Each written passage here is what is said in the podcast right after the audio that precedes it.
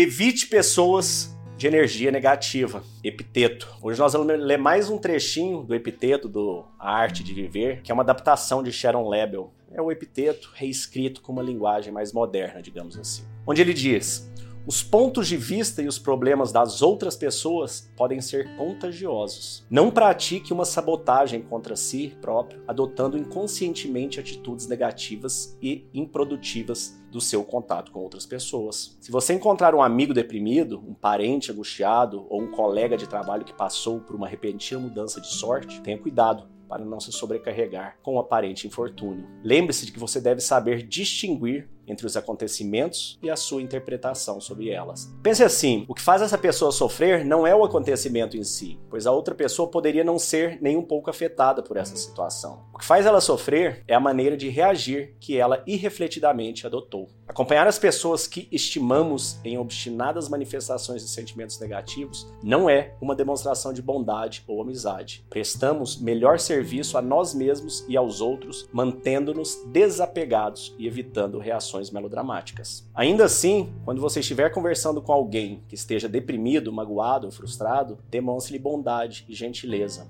e ouça com simpatia seu desabafo. Só não deixe levar também pela depressão. Epiteto. Olha que incrível, né? Eu fico maravilhado como que os sentimentos humanos, as questões humanas são idênticas, né? Ele escreveu isso aqui há dois mil anos atrás e é a mesma coisa se estivesse com um amigo hoje, né? No, depressão, com tristeza, ou você conversando, a gente percebe que isso realmente cola na gente, na energia, né? Por quê? Gente, porque tudo é energia tudo é energia. A gente fala isso, mas a gente às vezes não tem tanta consciência do quanto é energia mesmo. Nossa pele vem de átomos, formado, as células são átomos, com prótons e elétrons girando. E no meio disso é ar, e fica um elétron girando. E vários desses vai ficando condensado, é a pele que você tem aqui, é a pedra, é seu relógio. Então tudo é energia. Tem um vídeo que está até na nossa página da, do chamado histórico, que é interessantíssimo, onde mostra um estudo do japonês, do cientista japonês Masaru Emoto, com moléculas de água.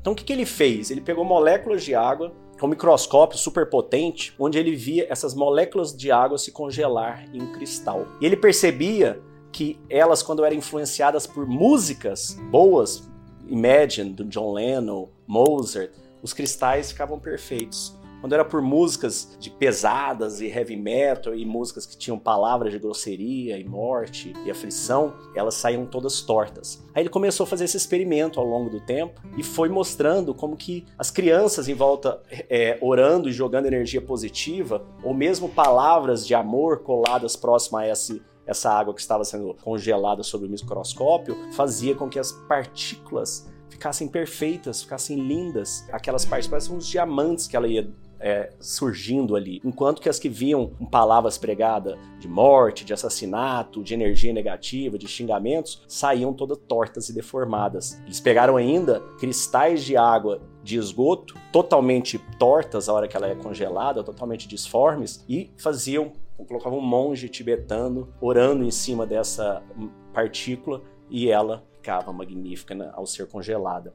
Tem uma série de experimentos, eu mostro todos eles, né? Se você entrar aí no, no link do chamado histórico, o primeiro vídeo é só sobre mostrar é, esse experimento, que para mim me marcou muito esse experimento, como a nossa mente é capaz de transformar uma molécula de água. Aí você fala, e aí, Léo, o que, que eu vou fazer com essa molécula de água? Bom, 70% de você é uma molécula dessas de água. 70% do nosso planeta é uma molécula dessa de água. Então, se a nossa energia, se a nossa concentração mental é capaz de influenciar essa pequena molécula, imagina o que ela não é capaz de fazer dentro do seu corpo para sua saúde, para tudo. A matéria é influenciada pelo poder da nossa mente. Então, o que, que o epiteto está dizendo em todo esse artigo? Que quando você chega perto de uma pessoa com energia ruim, isso afeta suas moléculas, literalmente afeta suas moléculas. Você percebe que você sai mal, que você sai carregado disso. Então o que, você tem que fazer? Deixar o amigo desamparado? Não, só não entrar dentro desse fluxo, só não entrar dentro desse dilema junto com seu amigo, sua amiga. Você tem que ter força suficiente para ajudá-lo a sair dali e não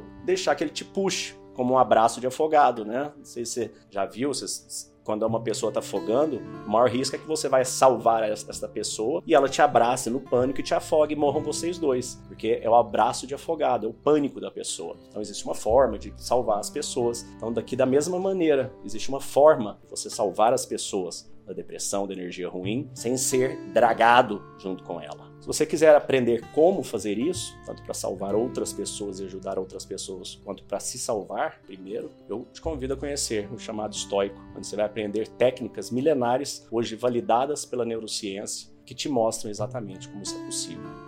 Então te desejo um dia de abundância e paz. Fique com Deus. Gostaria de agradecer a oportunidade de ter partilhado esse curso com vocês, esse curso das sete lentes que foi estruturado de uma maneira bem bacana, onde pudemos voltar para dentro de nós mesmos, refletir sobre as nossas ações, sobre os nossos sentimentos e através das ferramentas que foram propostas para a gente tentar mudança de hábitos, um desenvolvimento interior, um crescimento. Agradecer também aos amigos pela partilha, por todo o conhecimento trocado entre a gente. Parabéns, Léo, pelo trabalho e nos vemos aí nas próximas imersões. Valeu, galera. Abraço a todos.